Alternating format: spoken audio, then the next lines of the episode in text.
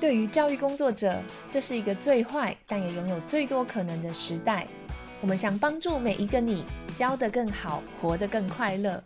以下节目来自翻转教育 Podcast《机智教师日常》，是一个为教育工作者打造的节目，每周上线新集数，从教育时事分享、班级经营、教学增能，为你充电。欢迎对教育、对学习有想法的你，现在搜寻翻转教育 Podcast。一起订阅收听，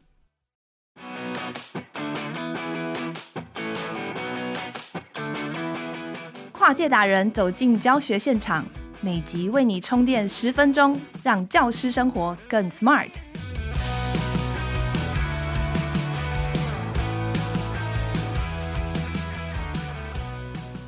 Hello，大家好，欢迎收听翻转教育 Podcast《机智教师日常》。从心理学看学习这个系列来到第四集喽，我们陆续讨论过了拖延症、考试复习的焦虑、毕马龙效应。那这一集要谈的主题是，在安静的环境下才能够把书读好吗？有些学生读书的时候比较容易分心，那也常常抱怨说环境太吵了，让他们读不下去。所以人需要在很安静的地方才能够有最好的学习效果吗？这背后其实心理学有相关的研究哦，需要请专家来解释给我们听。让我们欢迎哇塞心理学创办人兼总编辑蔡宇哲博士。Hello，各位听众朋友，大家好，欢迎收听从心理学看学习，我是宇哲。有一些学生呢，他在学习的时候总是会抱怨说他自己很容易分心哦，所以呢，如果旁边有一点点声音的话，他就会说哇，好吵哦，害我都不能专心读书。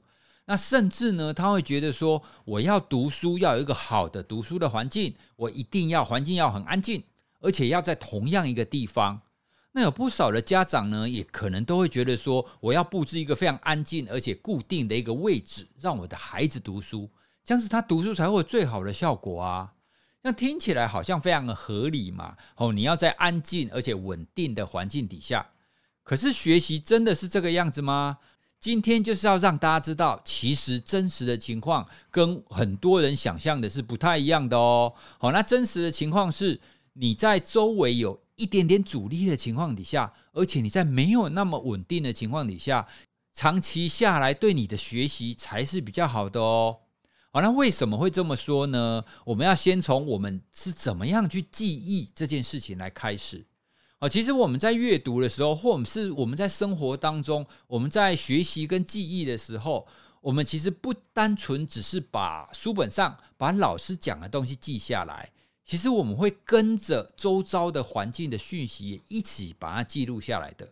那换句话说，如果我们周遭没有任何的讯息，哦，也就是说非常非常安静的情况底下，那这样子大脑就没有其他的线索可以帮助我们连接了。这样子学习效果反而不会有那么好。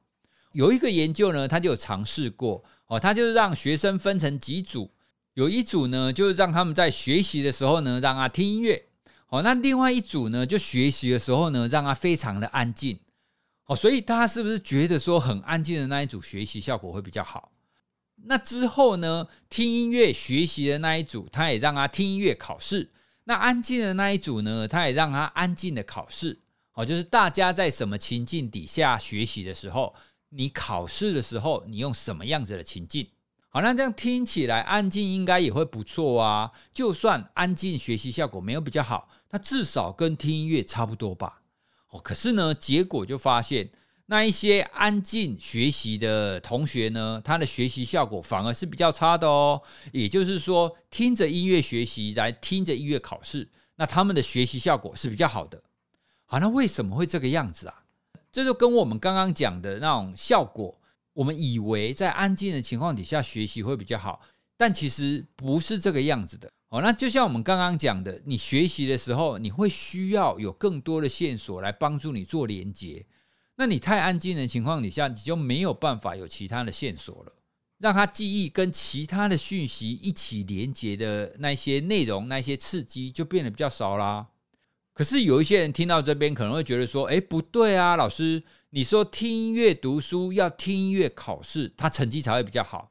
可是我们考试的时候不可能听音乐啊，那这样子我们是不是还是要安静的情况底下才是比较好的？因为考试是很安静的啊。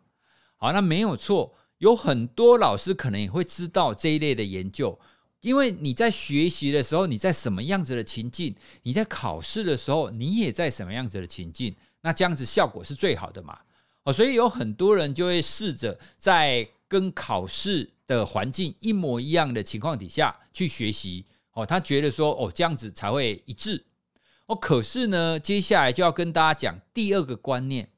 第二个观念是什么呢？我们要先来想，你的学习是单纯为了考试吗？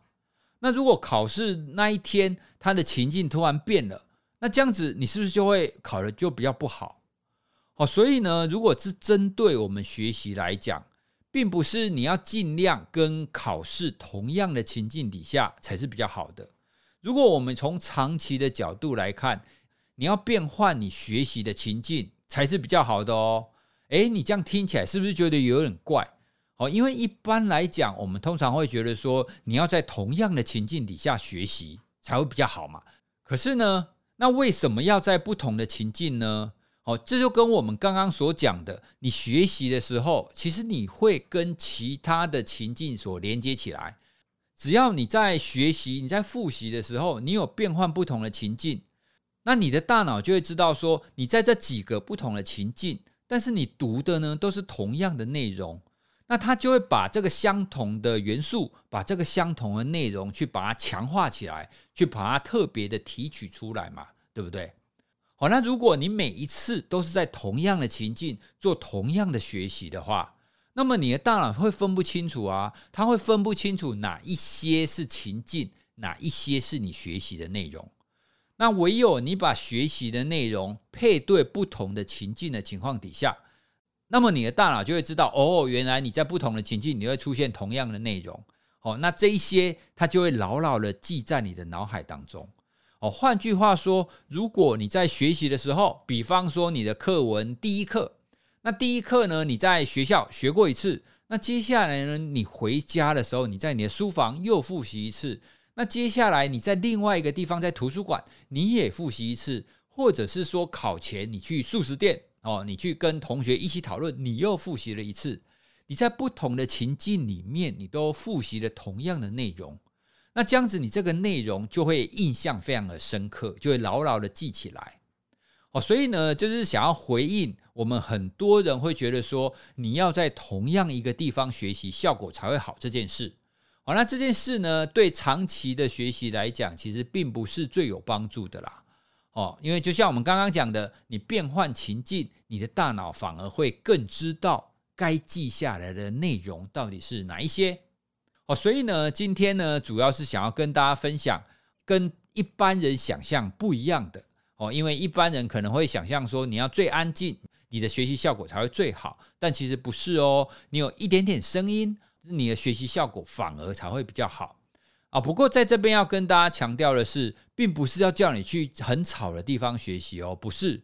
哦，因为如果你旁边有太多的讯息的话，也确实会对你造成干扰哦。所以什么样子的微弱的讯息会帮助你学习呢？好，那在这边先跟大家提一些比较关键的原则哦，其中一个就是其他的讯息不会特别去吸引你。哦，那或者是你其他的讯息是可能你听不懂的。好，比方说，如果你在学习的时候，旁边有人正在跟你讲哦某一个同学的八卦，那你就很容易会被他吸引啊。哦，那像这一种就不适合。可是呢，如果你在学习的时候，旁边有人他在小小声的在跟你讲，诶，今天股票怎么样啊？哪一只股票发生了什么事啊？那如果你听不懂的话，那他这些讯息就对你不会造成影响。那甚至呢，旁边可能是韩国人或日本人在讲话，哦，你你完全听不懂，那这样子对你来讲的影响也会非常非常小。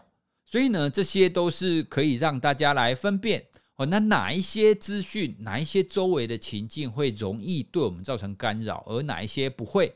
而且呢，也要提醒大家哦，不见得要同样的环境学习才会有最好的效果哦。哦，你同样的一个内容，你在不同的情境底下的学习，反而有机会可以让你的大脑更认识哦，更认识说你想要记下来的内容是什么哦，这样子你的学习长期下来才会记得比较牢一点，而不是只说哦，好，我考试在考场这样子的环境我会记得，那在别的地方我就不记得了。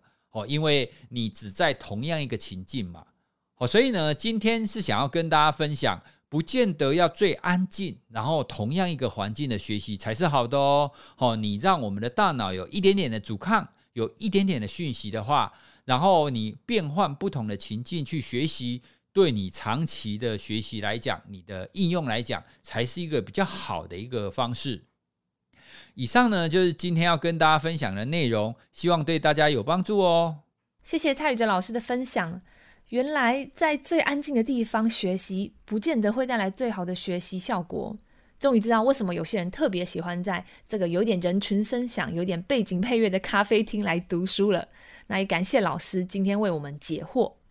谢谢大家收听今天的机智教师日常翻转教育 Podcast，从班级经营到教学方法，帮助你全方位增能。每周持续更新，欢迎订阅收听。如果你喜欢我们的节目，也很希望大家能够在 Apple Podcast 或 Spotify 给我们五星好评。你的每一则留言或肯定，都是我们非常大的动力哦。更多关于老师的教学增能、班级经营心法，也欢迎上翻转教育的网站搜寻。